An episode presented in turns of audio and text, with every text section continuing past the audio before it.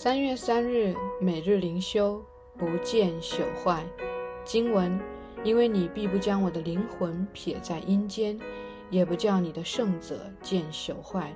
诗篇十六篇十节。这经文贴切应验在主基督身上，但也适用于那些住在主里的人。虽略有些不同，我们的灵魂必不至下到阴间，我们的肉身会朽坏。但必再复活。关于这点，我要再阐释：我们的灵或许会下沉，似乎就要到阴间地狱，但我们不会被留在那儿。我们会感觉到我们的灵仿佛就在死亡门外，但我们不会久待。我们体内的死蹿升得很快，但不会快到抵达黝黑的绝望之谷。我们的灵会下沉，但不会低过上帝所允许的界限。我们或许会在幽冥分界处待个片刻，但我们不会就此朽坏。漆黑的夜空，晨星永远是我们的盼望。上帝不会把我们忘记，把我们交给撒旦仇敌，让我们安息在盼望中，知道我们所信靠的是一位永远慈爱的神。他要我们出死入生，赐我们亮光、自由与新生命，是不真信心的支票簿。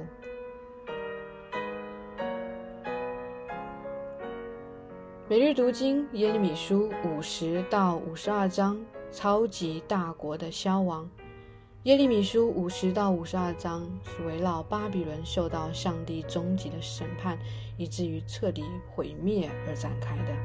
上帝对于巴比伦的审判，不像之前对于埃及、摩押、亚门等国的审判。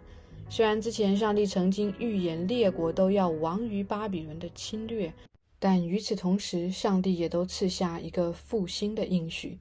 简而言之，从四十六到四十九章。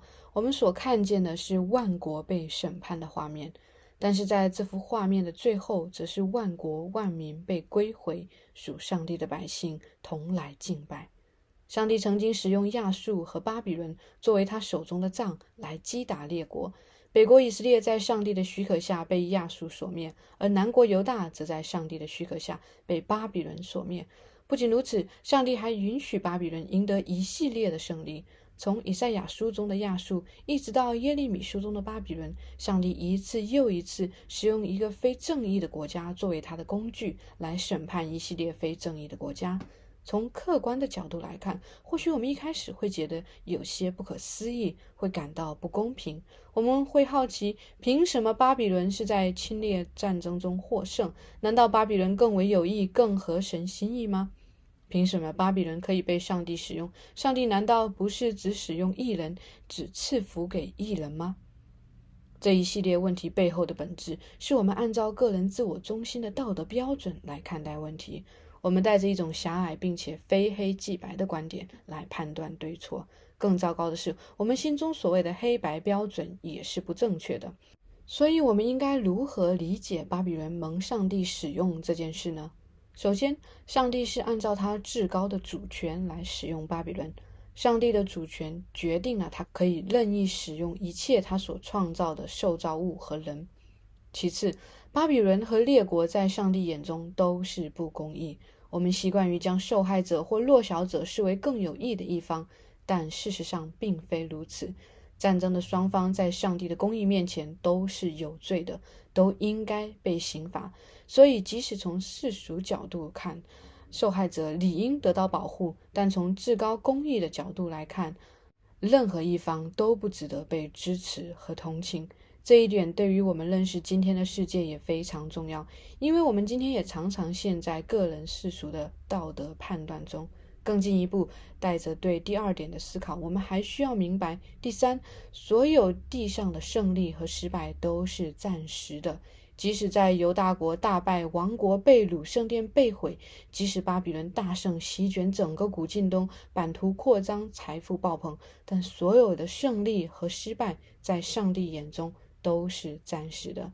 只要上帝愿意，他可以随时让局势逆转。当我们从永恒角度来看地上战争的胜利与失败，我们常常因为自己的狭隘而感到羞愧，为自己曾经在那一时的胜负中竭力争执而感到愚蠢。然而，这就是人类有限的人困在时间和空间中，唯有仰望上帝，并且顺服他的带领。当我们自以为聪明时，我们往往是愚拙的；但当我们认识到自己的愚拙，并因此而仰望那位真正智慧的源头时，我们才能寻找到真正智慧。今天的经文同时带给我们另一个角度的思考，就是在这个过程中，想象一下，如果你是巴比伦的君王或国民，你会有什么感受？当你的国家成为世界上最强大的国家，百战百胜，无坚不摧，一统天下的时候，你会有什么感受？我想，这是无数帝王的梦想，也是无数民族主义者的梦想。不管你属于哪个民族，人的贪婪和骄傲都决定了这一点。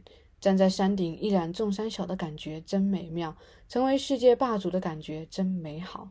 然而，即使成为这个世界上最强大的霸主，一个国家或一群人民如果不能够认识到人类的渺小和软弱，不能认识到自己在上帝面前的狭隘，那么终有一天，他们将失去霸主的地位。上帝只是暂时使用巴比伦作为工具，这是上帝神圣主权的作为。上帝的行为符合他公义与良善的标准，人不能从自己的角度来论断此事。巴比伦王和人民也不应该为此沾沾自喜，甚至狂妄自大，以为上帝祝福了巴比伦，把胜利赐给巴比伦，亦或是以为自己非常了不起，能够征服全世界。今天有多少时候，我们会为我们的成功而感到沾沾自喜？特别是在那些以牺牲别人的利益来成就自我福祉的事情上，我们觉得自己是特别蒙上帝眷顾的那一位；又或者是在这种成功中悠然自得，以为是自我能力和水平理当配得的。殊不知，一切在上帝手中，是他许可将这一切赐给我们的。只要上帝愿意，他同样可以将这一切都收回。